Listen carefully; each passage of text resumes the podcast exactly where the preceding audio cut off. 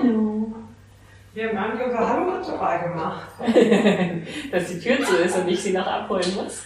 Nee, nee ach, unten. Hallo sagen, ja, das stimmt. Hallo und dann machen wir ab. Ja, der Grund ist nämlich, dass ich die Aufnahme schon laufen habe und dann einfach so nervös war, dass ich vergessen war, hab Hallo zu sagen. Gut, ne? Hallo. Ich mach's nochmal spannend. Ja, ich habe Besuch gehabt und ich darf dir gleich ein Gespräch präsentieren, auf das ich mich schon lange gefreut habe, das hier im Podcast bringen zu dürfen. Das ist schon vor ein paar Monaten entstanden. Aber vorweg, vielen, vielen Dank für das ganze Feedback zur letzten Folge. Das war besonders viel und besonders wertschätzend und das hat mich sehr gefreut und das hat mich darin bestätigt, ähm, in Zukunft mehr davon zu machen. Beim letzten Mal ging es ja so ein bisschen um einen Einblick, wie man die psychotherapeutische Perspektive auch im Alltag anwenden kann. Ne? Es ging um schwierige Menschen und wie man damit umgeht, dass die einen so herausfordern. Und da habe ich noch ein paar andere Themen äh, im Köcher und in Vorbereitung sozusagen. Und die anderen Folgenkategorien, die ich so lose bisher in meinem Kopf habe, sind ja einmal so ähm, theoretische Inhalte, wo ich dann so einen längeren Vortrag gebe über Wissen über Psychotherapie oder im Zusammenhang mit Psychotherapie. Ne, da hatten wir ja schon die Folge, wann ist man psychisch krank zum Beispiel. Ähm, da habe ich auch Themenwünsche bekommen. Es wird eine Folge geben über Risiken und Nebenwirkungen von Psychotherapie. Es wird auch eine Folge geben zum Thema, was ist der Unterschied zwischen Psychotherapie und Coaching. Mag ich mich noch nicht festlegen, wann. Lasse ich so ein bisschen kommen. Und Kern dieses Podcasts sind für mich immer noch Gespräche äh, mit Menschen, die Erfahrung haben mit Psychotherapie oder psychotherapeutisch arbeiten. Aber auch da mag ich mich nicht festlegen auf eine Frequenz. Ähm, das muss einfach kommen, wenn es passt. Gerade das habe ich ja nicht in der Hand, wann ich da Gesprächspartner finde. Ja, und jetzt springen wir einfach direkt rein. Ich darf ankündigen. Und ich habe sie extra nochmal gefragt, wie ich sie ankündigen darf. Und sie hat gebeten, angekündigt zu werden als meinen Superstar. ja, du hörst im Folgenden ein Abschlussgespräch mit einer Klientin, mit der ich über ein paar Monate hinweg zusammengearbeitet habe. Und da muss ich jetzt fairerweise nochmal sagen, alle meine Klientinnen und Klienten sind Superstars. Also, viel Spaß damit!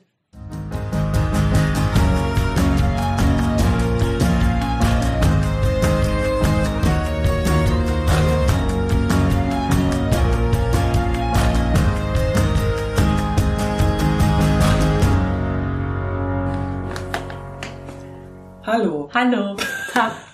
Kann ich mir noch was zu trinken einschütten? Ja, natürlich. Nicht, dass das dann zu laute Geräusche macht. Ach so, nee, das ist alles Absicht. Ja, gut.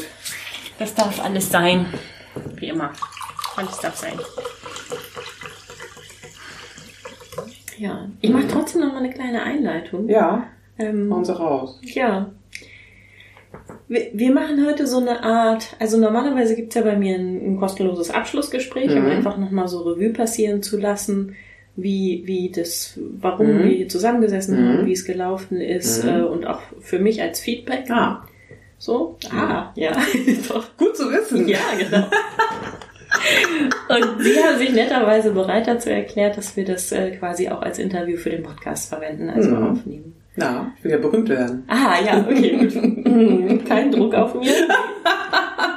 Okay, alles klar.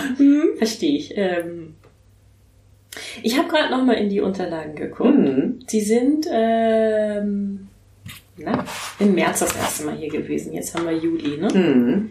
Äh, ich habe hier elf Termine vom 9. März bis 15. Juli in meinen Unterlagen. Echt? So wenig nur? Kam mir Ja. ja vor. Mhm. Witzig. Ja. Hm. Also ich finde es auch, es ist eine sehr überschaubare Zeit. Mhm. Ähm, aber auch ganz erstaunlich, was in der Zeit so passiert ist. Ne? Mhm. Was würden Sie heute für sich äh, sagen, warum Sie damals hier gelandet sind? Was war der Anlass? Der, der endgültige Auslöser war tatsächlich, dass äh, meine beste Freundin zu mir sagte, geh mal dahin, lass dir helfen. Weil ich in einer Situation war, wo so ein typisches Verhaltensmuster, was sich bei mir ja immer wiederkehrte, dieses, ich mache alles für andere Leute, aber ich will das eigentlich gar nicht so unbedingt, aber ich mache es immer. und irgendwann muss ich dann leider ausrasten und um mich schlagen und äh, mich total ungerecht behandelt fühlen, weil diese Leute nicht von selber gemerkt haben, dass ich die Sachen, die sie von mir verlangen, gar nicht machen möchte. Mhm. Mhm. Und dann hatte ich dann ein sehr offenes Gespräch mit meiner Freundin, die halt leider äh, wie so eine Art Opfer dieses letzten Ausbruchs dann war. Und die dann wirklich sagte, mach das mal, es hilft dir. Mhm. Und dann dachte ich, ja, Und ihre Freundin war eine Zeit lang bei mir und so ungefähr ein Jahr oder anderthalb Mhm. Jahre vorher endete ihre Arbeit Genau, hier. Ne? Ja, genau. Ja. Und das war eine Situation im beruflichen Kontext diesmal, richtig? Äh, das war tatsächlich eine private, aber im beruflichen Kontext hatte ich das auch ganz oft. Okay. Mhm. Ähm, können Sie das noch erinnern, welche, welche diese eine auslösende Situation war? Ja, klar. Ja. Und zwar ähm, habe ich ja ein Pferd, wie Sie ja wissen. Mhm. Und dieses Pferd steht gemeinsam mit der meiner Freundin in einem Stall und wir waren zum Ausreiten verabredet. Und dann kam ich an und meine Freundin war damit beschäftigt, den Paddock abzuäppeln. Wir haben halt so Dienste und sie Mhm. musste halt noch diesen Paddock abäppeln, hatte gerade damit angefangen. Mhm. So, und dann fühlte ich mich bemüßigt, dahin zu rennen und ihr beim Abäppeln zu helfen, weil ich dachte, ich muss ihr jetzt erstmal helfen, damit wir danach dann gemeinsam ausreiten können, habe mich dann darüber geärgert, weil sie ja nicht zu unserem vereinbarten Zeitpunkt quasi fertig war und mürkelte dann so ein bisschen vor mich hin und war dann so ein bisschen mucksch.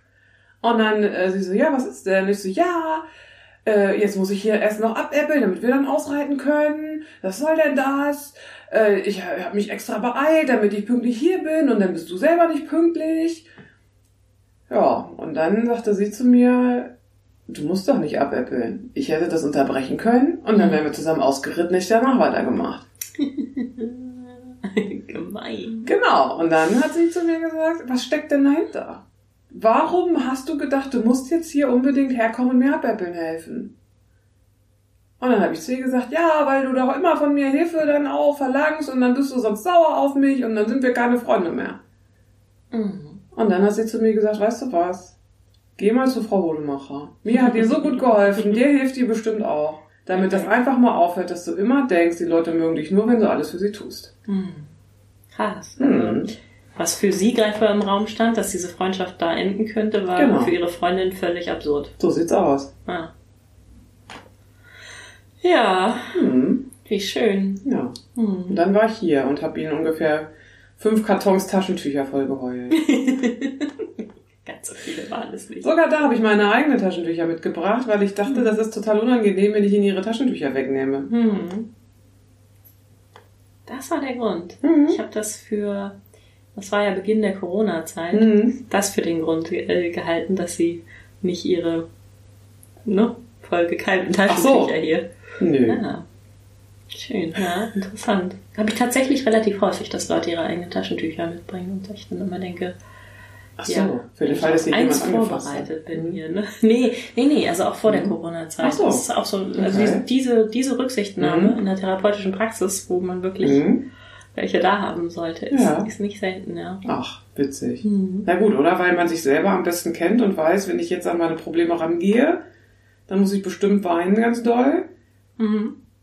Und dann habe ich eventuell keine Taschentücher. Bring ich mir lieber selber welche mit. Ja, ja, ja. Und es sind halt auch diese Art von Leute, Mhm. Leuten, die in der, in der Psychotherapie oft landen, ne? Die, Mhm. die rücksichtsvollen, die sich Genau. schon Gedanken machen, Mhm. die nicht zur Last fallen wollen. Genau. So ja. Hm.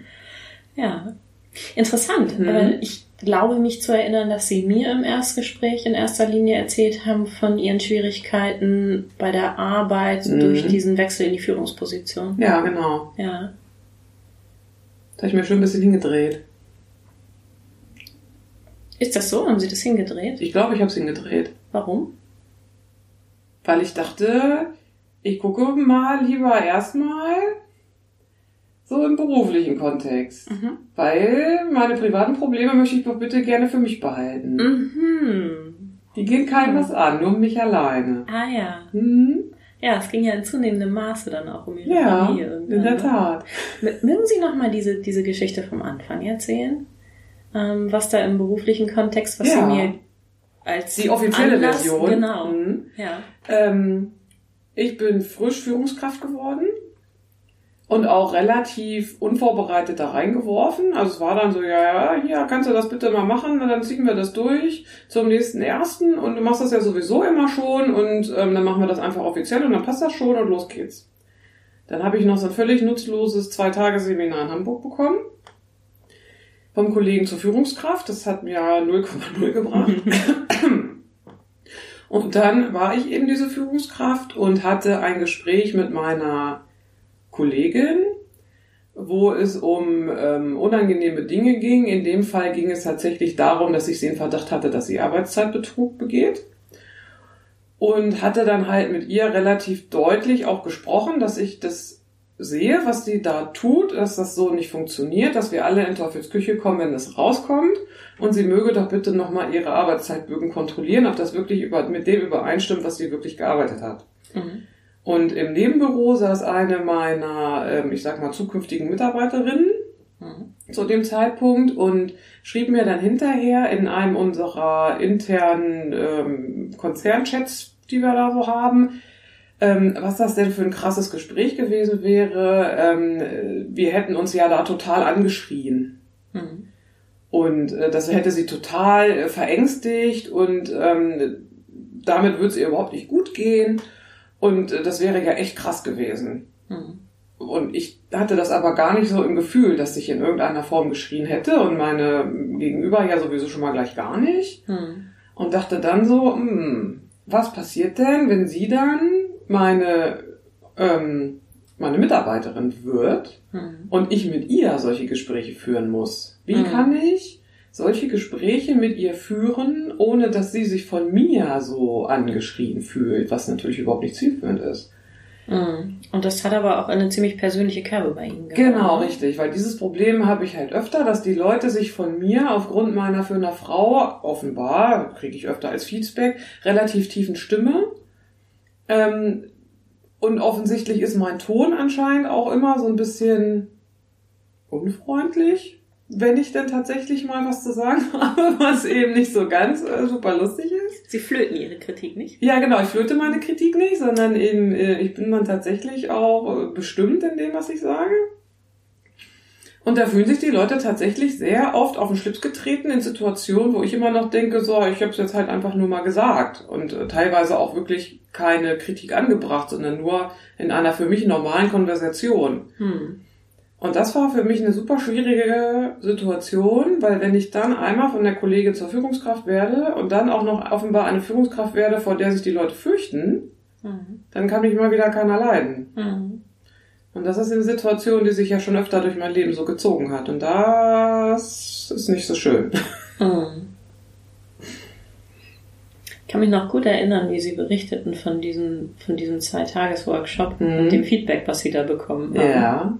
Ich bin stutenbissig. Stutenbissig, mhm. ne? Und ähm, dann habe ich ja mal nachgehakt, wie die Zusammensetzung der, mhm. der Teilnehmer so war. Ja, das war schon spannend. Das waren ja nur Männer und ich. Ja, ne? Bisschen überraschend, dass man, dass man ihnen Stutenbissigkeit ja. vorwirft, wenn mhm. sie die einzige Stute im Raum sind. Ah, anscheinend bin ich so stutenbissig, ich beiße auch Hengste. ja, das ist witzig. Also das Thema habe ich wirklich mhm. auch in letzter Zeit wieder öfter, dass, äh, dass Frauen in Führungsrollen mhm. Äh, ganz mhm. verunsichert sind, mhm. ob sie denn so anders führen und so. Okay. Mhm. Witzig. Ich meine, es ist ja gut, dass mehr Frauen in Führungspositionen sind, aber anscheinend ist es dann doch noch nicht so weit, dass man sagen kann, sie werden zumindest ähnlich gesehen wie ein Mann in einer Führungsposition. Das ist für das Umfeld eben auch ungewohnt und neu und anders. Ne? Naja. Ja, da bin ich ja ganz froh, dass ich da auf meiner Insel der weiblichen Führungskräfte sitze. wenn es nicht gerade so ein Workshop ist. Ja, ja wenn es nicht gerade so ein Workshop ist, genau. Mhm. Ja.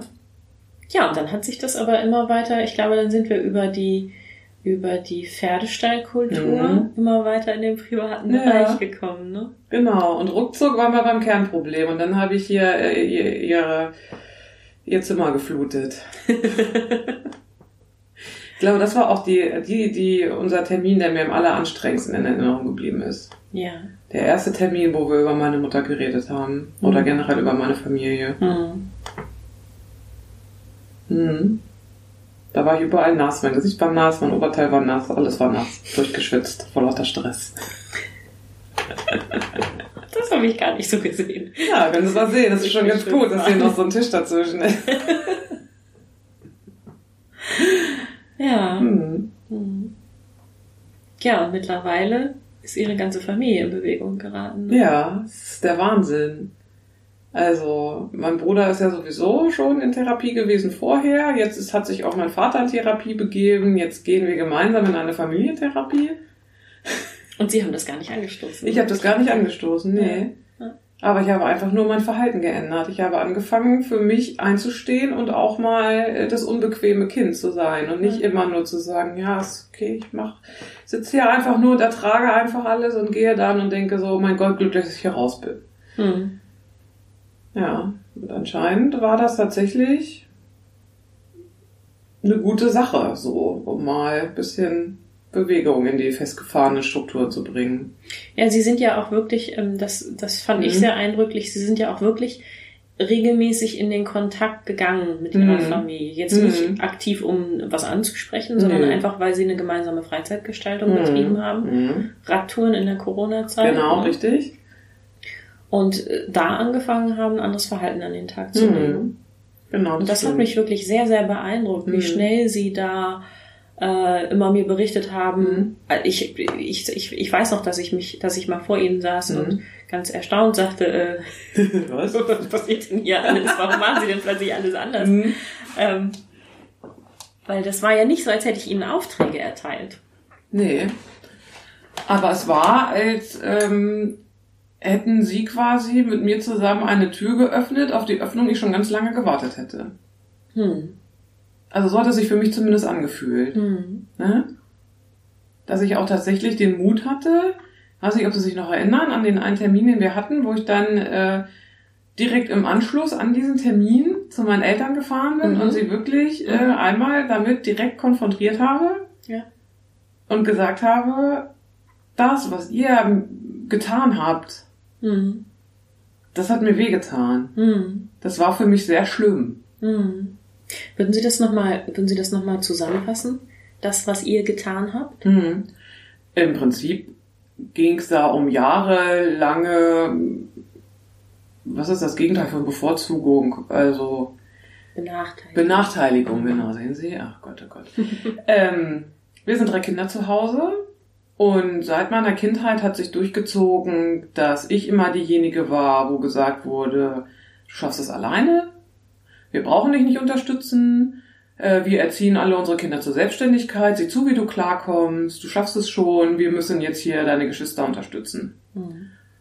Das hat sich halt so durchgezogen. Bis hin ähm, zu meiner Lieblingssituation, dass entgegen meines ausdrücklich geäußerten Wunsches, da hat sich mich einmal wirklich dazu durchgerungen hatte zu sagen, nein, ich möchte das nicht, meine Schwester zum Auswahltermin für mein Hochzeitskleid mitgebracht wurde. Mhm.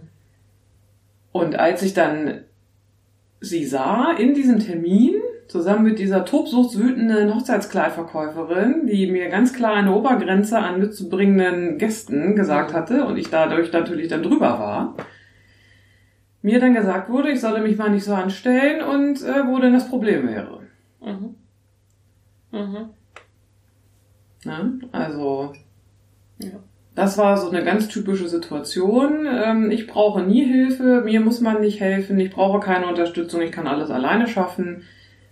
Äh, meine Geschwister sind diejenigen, die Unterstützung benötigen und ich eben nicht. Mhm. Genau, und das haben sie ihren Eltern dann alles einfach mal so genau. geschildert aus ihrer Sicht. Genau. Zack, bumm. Zack, bumm. Ja. Und sie sind nicht aus dem Kontakt gegangen damit. Nee, tatsächlich nicht. Ja. Also ich hätte auch damit leben können, wenn es so gewesen wäre, tatsächlich. Also da muss ich ja sagen, habe ich ja auch mit ihrer äh, Unterstützung, Hilfe, zuhörendem Ohr auch geschafft, nochmal so eine Art Abschluss für mich zu finden, dass ich sage, wenn wir Kontakt haben, ist es schön, aber ich brauche den nicht für mein persönliches Lebensglück. Hm. Ja, wenn sie sich entschieden hätten, dass sie sagen hätten, gesagt hätten, äh, was erzählst du da für ein Quatsch, so war das überhaupt nicht und jetzt kannst du mal bitte zusehen, wo die Tür ist, so jemand bitte, ich brauchen wir hier nicht. Hm. Das wäre für mich auch okay gewesen. Hm. Na? ja, stattdessen saßen sie dann ganz betroffen und dann äh, guckten sie sich selber so ein bisschen betroffen an und entschieden sich dann zum einen von, was, echt? Oder alternativ, nee, so war das gar nicht. Hm. das ist ja auch etwas, was ich ganz oft zu hören bekommen habe, dass die äh, Empfindung, die ich hatte, die kann so nicht gewesen sein. Mhm. Ja, ja, aber jetzt ist da ganz viel in Bewegung und äh, gerade mein Vater ist da aktuell wirklich wild hinterher, da einen gemeinsamen Termin zu finden. Mhm. Und Überraschung, Überraschung, habe ich wieder die Verantwortung bekommen, dass ich oder beziehungsweise meine Konflikte in dem ersten Termin, der dort ist, besprochen werden soll. Mhm. Und wie fühlt sich das an? Hm. War für mich nicht überraschend. Da hatten wir ja auch schon drüber gesprochen, ja. dass mir ja immer ganz viel Verantwortung da äh, übertragen wird innerhalb mhm. dieser Familie. Deswegen habe ich mir das schon fast gedacht. Schauen wir mal. Ich sehe so ein, ich sehe so ein Funkeln. mein kleiner Teufel kommt schon davor. Es ist so ein bisschen kampfeslustig, ja. so ein bisschen. Ja. Mh. Also amüsiert auch. Ja, genau. Ich bin so ein Stück weit amüsiert. Ähm, ich habe auch tatsächlich da keinen kein Bammel oder so, weil mein Vater dann ganz besorgt war und meinte, er wollte dann, also er fuhr dann extra zu uns raus. Es trennen uns ja ungefähr 50 Kilometer und er fuhr dann extra unangemeldet zu uns raus, um mit mir zu sprechen. Ich war leider nicht da und rief dann an und sagte, ja, er wollte eigentlich unbedingt mit mir persönlich darüber reden, weil er würde schon gerne den Konflikt zwischen mir und meiner Schwester und mir und meiner Mutter gerne als erstes irgendwie äh, damit reinbringen, damit ich mich vorbereiten kann. Und dann hörte ich mich nur sagen, ich brauche mich nicht vorbereiten, ich bin dauervorbereitet. und das war schon ein ganz schönes Gefühl, weil zum einen ich nicht aufgeregt sein muss, weil ich da nicht wirklich was zu verlieren habe sondern vielleicht einfach mal so ein paar Dinge in deren Welt vielleicht so ein Stück weit in anderes Licht rücken kann, weil für mich das Thema quasi abgeschlossen ist. Also ich habe da jetzt keinen Schmerz mehr mit. Mhm. Das hat mir in dieser Therapie ja jetzt auch wirklich geholfen, dass ich halt diesen Schmerz einfach auch ablegen kann. Mhm. Und wenn es denen noch hilft, dass es ihnen wieder besser geht oder ähm, dass wir dann vielleicht nochmal eine Basis finden, wo halt dieser alte Groll dann einem nicht mehr so dazwischen steht, ist auch okay. Hm. Oder wir eskalieren richtig. Und dann spricht hinterher keiner mehr mit Keim und alle werden enterbt oder so eine Scherze. ja. Danach sieht's ja erstmal nicht aus, ne? Nö, wahrscheinlich erstmal nicht, aber who knows? Äh, wie alt ist Ihr Vater? Der ist Baujahr 59, also ist er jetzt 61. Hm. Wird 61 im Oktober, genau. Finde ich wirklich bemerkenswert, dass der sich aufgemacht hat, aktiv selbst. Ja. Jemanden gesucht hat. Hm. Ja, das ist ganz spannend, weil mein Vater ist unheimlich emotional. Gerade für ähm, einen Menschen der Generation, wo ja wirklich viel der Mann bringt das Geld nach Hause und da wird dann hier äh, eine Schwäche gezeigt, ist er tatsächlich dann ein Stück weit anders und steht da auch dazu. Hm. Ne? Also hm. während er unsere Hochzeitsrede gehalten hat, hat er geweint, vor all den Leuten, die eingeladen waren. Hm. Das war schon, fand ich auch stark so von ihm, ein hm. Stück weit. Hm. Ne? Also gibt's sonst ja normalerweise nicht. Und meine Mutter ist ja eher der Mensch, ich vergrabe alles irgendwo in meinem Gefühlsgarten und dann wird das schon irgendwie gehen. Hm. Ich kann mich erinnern, ähm, dass ich, ähm, dass ich äh, ja an dem Punkt ungefähr wirklich mhm. sehr, sehr verblüfft war, mhm. wie schnell sie anfangen, Dinge anders zu machen und mhm. dass ich hier saß und sagte, aber wie habe ich das gemacht? so, das ist halt wirklich mhm. etwas, wo ich gedacht habe, oh, das würde ich gerne auf Flaschen ziehen und verkaufen können, aber ich ja. weiß nicht, was ich gemacht habe. Aber Sie hatten so eine Vorstellung davon, was ich gemacht habe, ne? Ja, also ich habe mir aus unseren Gesprächen tatsächlich einfach wie so kleine Merksätze gemacht. Und immer dann, wenn ich in einer Situation war, wo ich mich scheiße gefühlt habe, war dann so eine kleine Verhodemacher in meinem Kopf, die mir dann wirklich nur gesagt hat, so, jetzt beobachten Sie sich mal von außen. Was mhm. genau führt jetzt dazu, dass Sie sich scheiße fühlen? Und wenn Sie es gefunden haben, dann lassen Sie es zu. Mhm. Es ist okay, dass sie sich jetzt gerade scheiße fühlen. Mhm. Und ungefähr äh, so war das. Da waren ja teilweise Dinge dabei, die haben sie so nie gesagt. Aber das Ja. habe ich mir halt so selber in meinem Kopf entsprechend zusammengebastelt. Das ist total schön, was, Mhm. was man alles sagen kann, um Ja. was zu sagen. ja. Ja. Und das hilft mir bis heute. Also, ähm, ja, ich denke fast täglich an sie. Ah. Hm. Dann nehmen Sie eine kleine Frau Hodemacher in Ihrem Ja, Kopf genau. Mit. Ja. Gern geschehen. ne? Vielen Dank. Freue ich mich. Ja. Hm. Ja, und dann kam es einfach äh, bei der letzten, vorletzten Sitzung eigentlich schon so langsam zu dem Mhm. Punkt, wo Sie sagten, Sie müssen überlegen, was Sie mir erzählen. Ne? Ja, tatsächlich. Hm. Und in der vorletzten Sitzung dachte ich schon so, nee, das kann jetzt nicht sein. Wir können jetzt ja nicht schon fertig sein. Hm. Hm. Aber dann in der letzten war es tatsächlich so, dass ich mich wirklich bemühen musste und dann aber nichts mehr gefunden habe. Ja. Ne? Also das war ganz extrem wirklich, dass ich am Anfang dachte, die Zeit reicht gar nicht, ihnen alles zu erzählen, was ich loswerden muss. Hm. Und dann war es tatsächlich so, dass ich dachte, ich habe gar nichts. Mhm. Das war äh, eine ganz interessante Erfahrung auch für mich selber. Mhm. Ne? Weil das Leben hat sich ja nicht wirklich geändert. Also ich meine, klar, man hat Konflikte angegangen, man hat sich selbst geändert und geht anders an Konflikte ran, aber es war ja nicht so, dass sich das Leben so geändert hat, dass keine Konflikte mehr da sind oder Mhm. dass es keine Situation gibt, wo ich mich schlecht gefühlt habe oder alles super läuft, ne? dass auf einmal alle um mich herum ähm, nur noch super fröhlich sind und mir super wohlgesonnen und äh, immer nur das Beste für mich wollen und super rücksichtsvoll sind und ähm, mein Mann immer alles äh, so macht, wie ich es ihm direkt sage, ohne dass wir das diskutieren müssen. War so nicht. Aber ich habe mich einfach verändert und habe die Dinge anders gesehen und bin sie anders angegangen. Mhm. Und es war nicht mehr so ein Problem für mich. Ja, und Sie suchen die Schuld nicht mehr bei sich. Ne? Genau, Ja. Genau so sieht's aus. Das war ja zu Anfang eigentlich so der Mhm. Auslöser. Was mache ich falsch, dass die anderen mich als so Genau, aggressiv Mhm. erleben? genau. Hm. Das war für mich ein Riesenproblem, dass ich immer dachte, wie kann ich mich noch verändern, damit die anderen mich endlich lieb haben? Mhm. Mhm. Und jetzt denke ich, wenn die mich lieb haben, ist okay und wenn nicht, dann haben sie mich eben nicht lieb. muss ja auch nicht sein. Man muss nicht von jedem lieb gehabt werden. Auch das war was, was ich erst lernen musste. Und was sie sich ganz von selbst beigebracht haben. Hm. Naja, das stimmt nicht ganz. Ja. Wir haben es zusammen gemacht. Echt? Mhm. Na gut. Also ich bin dabei gewesen. Ja, genau, Sie sind dabei gewesen. Sie haben die richtigen Fragen gestellt. Ah, schön. Mhm. Was mir ganz oft immer noch hilft, das ist so das, was ich mir am, am meisten tatsächlich vorstelle, ist ähm, einmal halt dieses, sich in dieser Situation von außen zu beobachten Mhm. und wirklich nur zu sehen, so, okay, du bist jetzt gerade total verzweifelt. Warum bist du gerade total verzweifelt? Okay, das sind die Gründe, warum du gerade total verzweifelt bist. Okay, ja, das ist okay. Und dann fängt es schon an, besser zu werden. Mhm. Dass man also einfach selber einmal guckt, was genau ist der Grund, warum es einem gerade schlecht geht. Mhm. Und dieses so, ja, ich sehe das. Mhm. Und es ist okay. Mhm. Und es geht vorbei.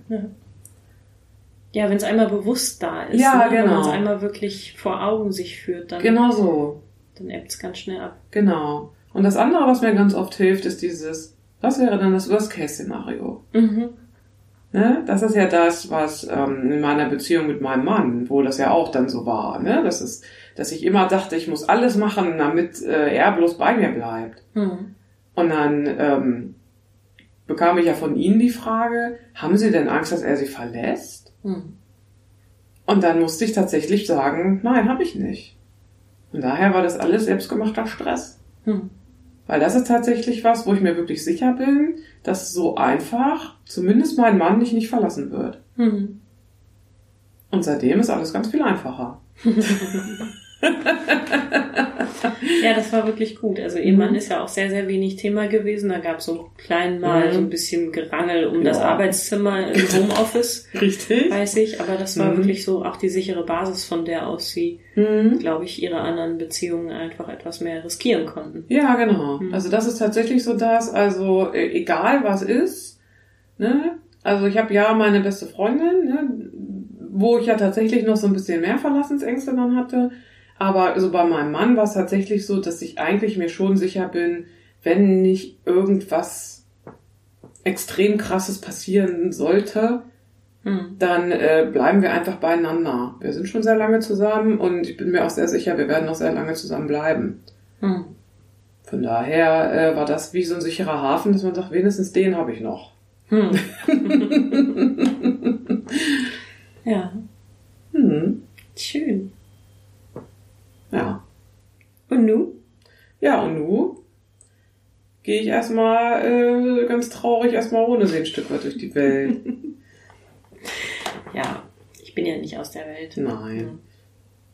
Aber es ist halt so, dass äh, ich keine Themen habe, wo ich denke, das schaffe ich nicht alleine. Ich brauche mhm. jemanden, der sich das anhört und nicht sofort entweder mit auf diesen Freundinzug springt, ne? Das ist ja so das, was man als Freundin dann so macht, so, was, wie konnte er das tun? Frechheit! Mhm. Ähm, sondern einfach wirklich objektiv nochmal so ein paar Fragen stellt, aber ohne Wertung. Mhm. Ja, das hilft dann immer schon mal. Ja. Und wenn man sich die Fragen selber stellen kann, dann hilft es halt. Ja. Ne? Schön. Ja. Ich will jetzt aber nicht sagen, ich bin jetzt auf ewig, ich sag mal, geheilt und brauche nie wieder irgendeine Hilfe. Ja. Weil es kann sich auch wieder wenden, ne? Gerade wenn tatsächlich jetzt diese Familientherapie da äh, losgehen sollte, dann hm. habe ich mich ja schon rückversichert, dass ich dann zurückkommen darf. ja, jederzeit. Ja, ja, ja, genau. Aber das ist halt für, für mich immer so, so dieser mhm. Punkt, wo ich, wo ich merke, wenn jemand anstrengt, sich anstrengt, mhm. Themen zu finden, so, ne, dann ist es mhm. halt irgendwie nicht mehr gerechtfertigt, dass wir mhm. hier, dass wir hier sitzen. Ja. Mhm. Ich komme immer nur drüber weg, dass es nur neun Termine waren. Das kommt mir viel länger vor. Mhm. Vielleicht, weil sie einfach immer mitkommen. Dann mache ich immer, dann mache ich immer mit der kleinen Macher kleine Termine. was ich wohl alles in der Welt da draußen mache, ohne ja, es mitzukriegen. Können Sie mal sehen. Ja. Ja, schön. Mhm. Nein, also wie gesagt, Sie mhm. sind wirklich jederzeit willkommen ja. wenn irgendwas äh, hochpoppt. Na klar, dann, das weiß ich ja. Ne? Und Sie werden hier auch ein bisschen fehlen, auf jeden ja. Fall. Mhm. Einmal lustig mit uns. Ja, das auch, stimmt. Außer wenn ich geheult habe, dann nicht, aber ansonsten. Aber wir haben, ich, also auch in den Sitzungen, mhm. wo sie geheult haben, wir haben, glaube ich, auch jedes Mal gegackert zusammen. Ja.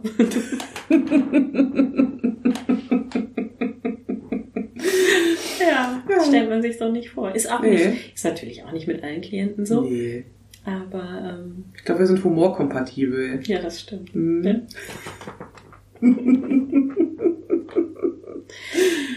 ja. Mhm. Möchten Sie noch was loswerden? Gibt es noch was? Sie meinen außer vielen Dank? ja, irgendwas. Hm? Ja, einfach vielen Dank, dass Sie für mich da waren. Gerne. Und da ist tatsächlich das, was auf Ihrer Homepage steht, das habe ich ja schon mal gesagt, aber ich sage es gerne nochmal, weil mir das so gut gefällt. Das stimmt einfach. Sie hm. sind wie eine Begleitung durch eine Phase des Lebens. Hm. Wie eine Art Freundin, aber nicht mit diesem subjektiven Schienenblick, sondern mit dem objektiven Blick und dem Hinterfragen. Zu sagen, Mensch, war das jetzt wirklich so? Mhm. Wie geht's Ihnen damit? Mhm. Und das ist alleine schon eine Riesenhilfe. Mhm. Dass man einfach nochmal mit jemandem zusammensitzt wo man keine Angst haben muss, dass der sich im Hinterkopf denkt, also ich meine, wer weiß, wer zu denken, wenn wir hier irgendwelche völlig Irren ankommen, nicht so völlig normale Leute, so wie ich, mhm. dann ähm, der einfach nicht so dieses so, oh mein Gott, was hast du denn da jetzt gemacht? Was sollte das denn? Wie kannst du nur? Das mhm. ist ja so auch so eine Angst, die man ja ganz oft hat, ne? dass man mhm. irgendetwas beichtet und die Leute dann eben ja eben völlig fassungslos sind, sondern dass mhm. sie einfach sagen, ah okay, und warum? Mhm.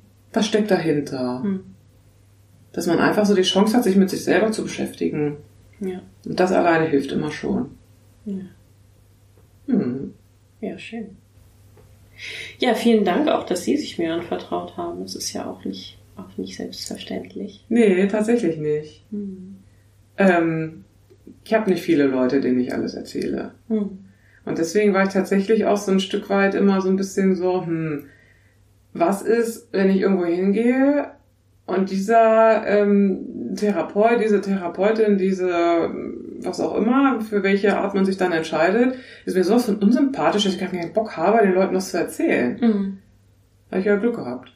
Ja, also das kann, das kann ja auch passieren und das mhm. passiert sicherlich auch äh, Klienten, die zu mir kommen mhm. äh, im Erstgespräch und das mhm. ist einfach, ja, man hat Glück, wenn es passt und wenn, wenn nicht, dann ist es ja auch nicht tragisch, dann muss man eben weitergehen und weitersuchen. Ja. ja. Ja, aber alleine das, ne? Das ist ja dann gleich so doppelt schwer. Wenn man eh sich schon so trägt und dann überwindet man sich und geht diesen Schritt und ruft mhm. bei jemandem an, der einem helfen soll. Und dann ist dieser jemand ja auch grundsätzlich bereit, einem zu helfen, aber es passt halt einfach überhaupt nicht. Mhm. Dann hat man ja zusätzlich zu diesen ganzen anderen Rückschlägen, warum man eben in dieser Situation ist und Hilfe braucht, ist man an seinem ersten Hilferuf dann schon einmal gescheitert. Ich glaube, das ist echt auch nochmal schwierig. Also mhm.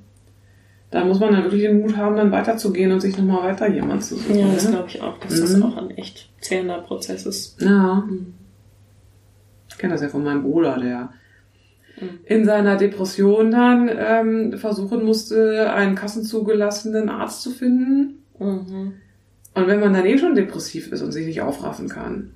Und dann muss man erstmal 50 Therapeuten anrufen, um einen zu finden, der eventuell einem in den nächsten drei Monaten einen Termin gibt. Mhm. Da haben wir lange gekämpft. Mhm. Ja. Ich glaube, das hätte er alleine nicht geschafft. Ja. Ja. Und er ist dann am Ende ja in die Klinik gegangen, weil es einfach keinen gab, ne? Ja.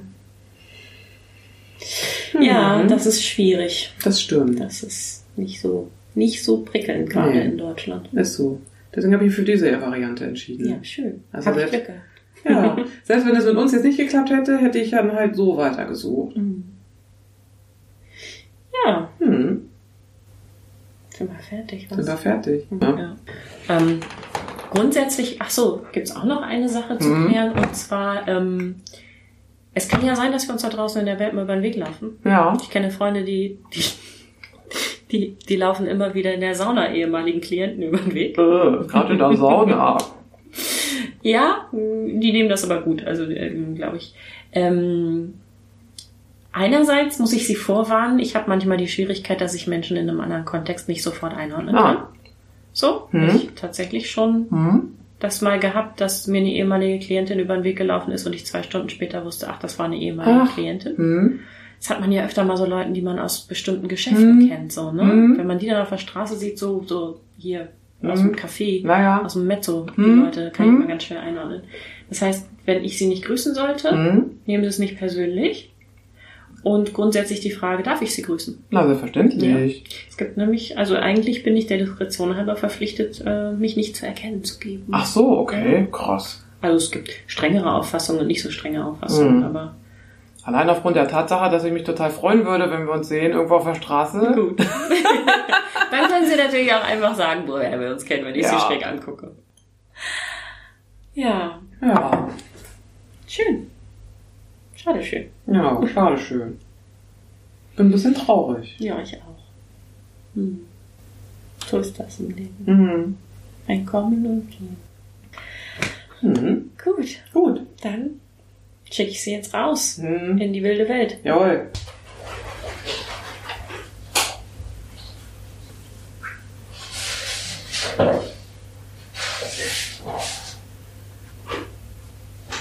Alles klar, dann gute Reise. Und so. Ihnen auch. Ja. Alles Gute. Ihnen auch. Tschüss.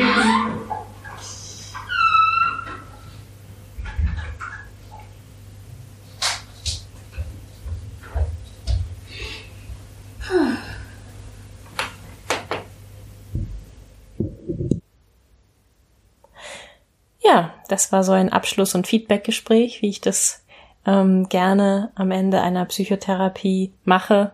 Ähm, die Gelegenheit ergibt sich natürlich nicht jedes Mal, weil tatsächlich manche Klienten auch einfach wegbleiben, ohne dass ich erfahre, warum. Aber bei den allermeisten ist es schon so, dass es dann noch einen richtigen Abschluss gibt. Und wenn auch du jetzt mal Lust bekommen hast, dich persönlich mit mir über deine Themen zu unterhalten, dann kannst du das natürlich gerne tun. Du erreichst mich entweder über info at einmalfreimachenbitte.de oder über info psychotherapie-hodemacher-hannover.de. Beide Links findest du auch in den Show Notes und auf der Homepage zum Podcast. Ich danke dir fürs Zuhören und bis ganz bald.